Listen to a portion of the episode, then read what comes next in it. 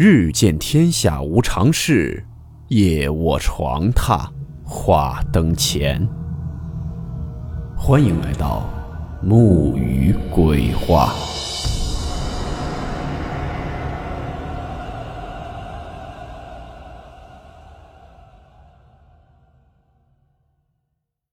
大家好，我是木鱼。如果有一天，当你照镜子时，发现镜子里的人不是自己，你会有什么感觉？今天这个故事，就是一位网友分享他工作时遇到的一起诡异事件。故事名称：镜中女人。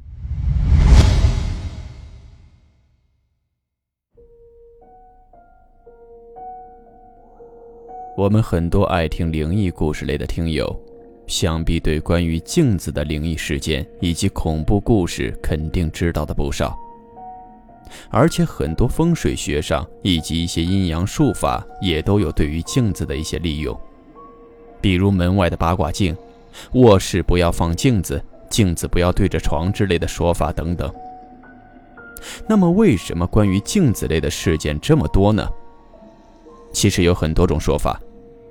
有的说镜子里面是有另一个世界的，也有的说镜子不仅仅折射出我们的影像，还会折返一些煞气，也包括一些其他的气场。这也就是为什么我们有时候会看到有些住宅门外的门上面会贴一面镜子。其实镜子在古代还有封印妖物的作用，有的还是作为神仙的法器存在。因为也是据说，镜子中是可以存下一些能量的。今天我们讲述的这个故事，就是一位网友在他工作单位遇到的几起关于镜子的灵异事件。这位网友，我们就用化名小刚代替。当年小刚是在东莞的某家洗浴桑拿中心做技师管理，也就是所谓的领班。在二零一四年的时候。当时正在整顿社会风气，所以小刚对当时的时间印象特别深。有一天晚上，小刚正在前面的店面巡查时，接到了后面宿舍一个技师的电话，说是有一名叫做婷婷的技师出事了，让他赶快过去看看。小刚挂了电话，就赶快往宿舍跑去。这家洗浴中心的宿舍跟店面中间就隔了一条特别窄的小路，店面是临街的，宿舍是在店面的后面，从旁边一个小胡同穿过去就能到后面的宿舍楼。这栋宿舍楼是那种老式建筑，类似于七八十年代工人厂的厂区员工宿舍楼。楼层总共三层，员工宿舍就在三楼。这栋楼也没有其他人住。也就三楼住着四间这家洗浴中心的员工。小刚快速地冲到三楼，到了那个技师的宿舍。这会儿就看到，宿舍里其他四个女孩正把婷婷压在地上。小刚当时以为他们发生了什么争执，就二话不说，直接上去拉开了两个女孩。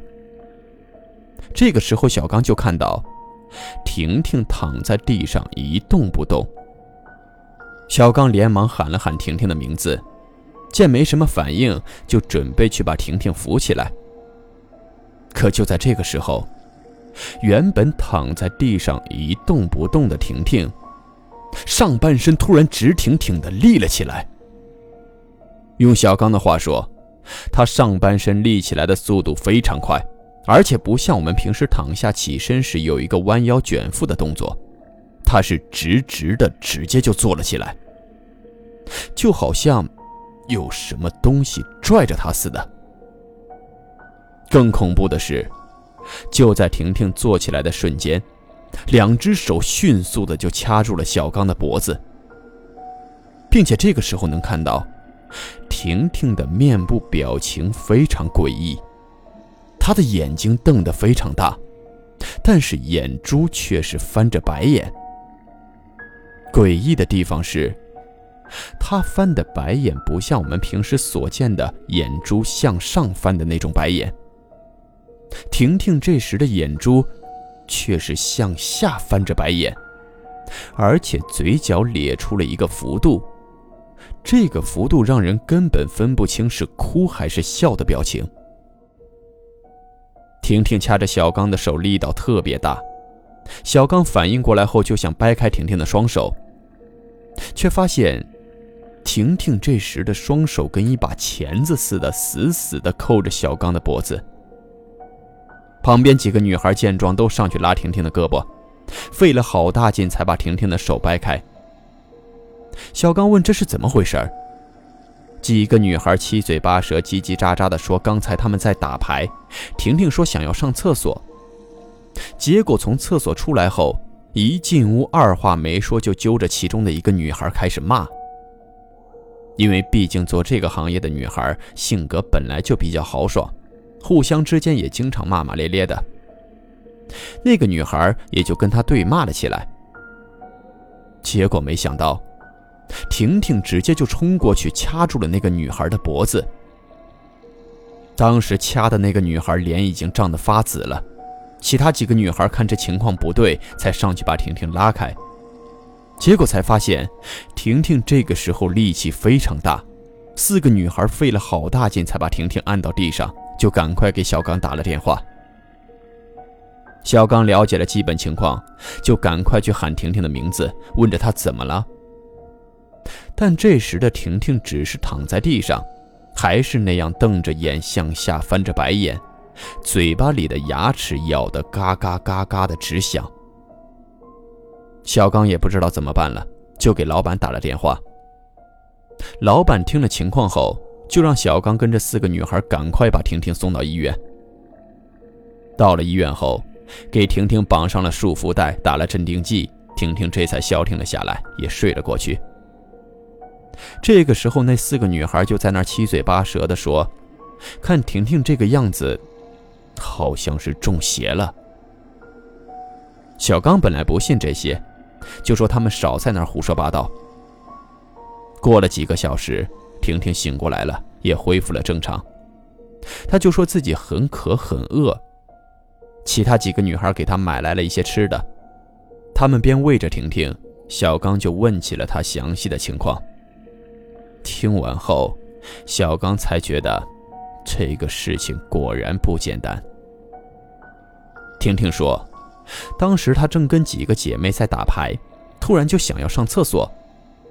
刚才提到他们的这栋楼是那种老楼，一边是房间，出了房间门过道的另一边是那种护栏。这一层楼总共有八个房间，当时住了四个房间，有四个房间是空的。厕所是在他们宿舍出门后右转，一直走到头，有一个独立的房子，就是洗手间。”挨着厕所的两间房子是空的，里面都是放着一些杂物，他们很多东西都放在那两间房子里面。因为也没什么贵重物品，这栋楼也没其他人，那间房子平时基本都是不锁的。当时婷婷去厕所，因为比较急，忘记带纸了。厕所隔壁那个房间放着油纸，婷婷这个时候就去那个房间里拿纸。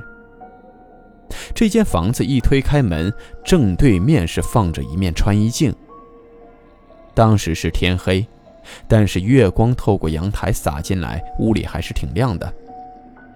只是放在里面一个上下铺的下铺。婷婷进去后也没开灯，直接就跑到了那个下铺那里去拿纸，不经意的就扫了那镜子一眼。等他拿到纸后。婷婷就感觉好像有点不对劲。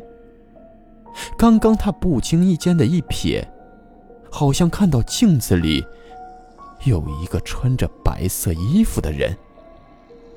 而婷婷当天穿的是一身黑衣服，黑色的牛仔裤，上身是一件黑色的 T 恤。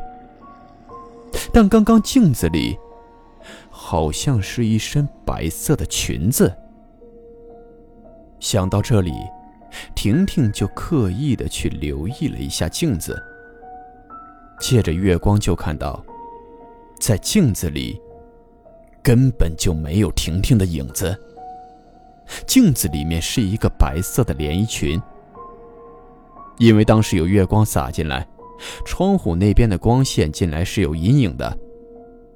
这个时候，婷婷就只能看到镜子里只是一件立起来的连衣裙，但是却根本看不到人，只有一件裙子在那里站着。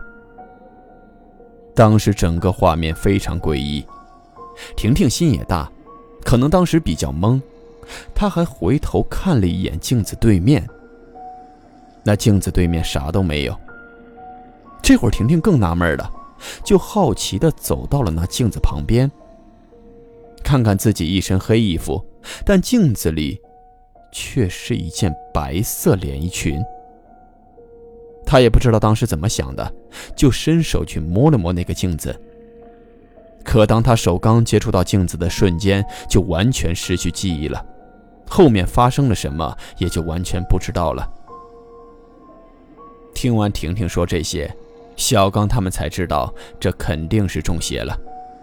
小刚也让他们不要出去乱讲。早上九点多的时候，小刚给他们老板打了电话，把事情详细的跟老板说了说。老板听完后，立即让小刚回到店里，当时就给了小刚三万块钱，让小刚给那五个女孩一人五千块钱，小刚自己留五千，并且让小刚安排那五个女孩赶紧回老家，给小刚那五千就是一个封口费，告诉小刚这事儿一定不要往外说。当时小刚还挺纳闷儿，老板这次怎么这么大方？之前遣送员工也从来没给过钱啊。几个女孩走后，小刚又在店里继续工作了一段时间。差不多过了两三个月，一次偶然的机会，小刚跟店里的会计出去办事儿。办完事儿，两个人一起吃了个饭。这个会计是一个老大姐，跟小刚聊天的时候才告诉小刚。原来以前这个宿舍的三楼，挨着厕所的那间房子，发生过一起命案。那个时候也是一位女技师，跟一个客人搞上了，但是那个客人却是提起裤子不认人的那种。那个女技师当时一怒之下就喝了农药自杀了。据说当时这个事儿还赔了那女技师家里不少钱。这件事儿其实已经过去很长时间了。店里的员工也换了好几批人，就这个财务的老大姐一直在这个店里工作，所以对当年的那件事儿比较清楚。其实他们在后面的宿舍碰到这类怪事的几率还是很小的，因为毕竟当时那些技师都是晚上上班的，所以晚上宿舍基本都没人。婷婷那事儿主要也是碰巧那段时间整治社会风气。所以在夜里碰到了那件事儿，但是其实据这个老大姐说，不仅仅是后面的宿舍，前面的店面里也出现过恐怖的事情，还是客人曾经看到的。后来老板请了师傅过来做了法事，才把那事儿给了了。下期故事，我们讲一讲前面的店面里面。曾经发生了怎样的恐怖事件？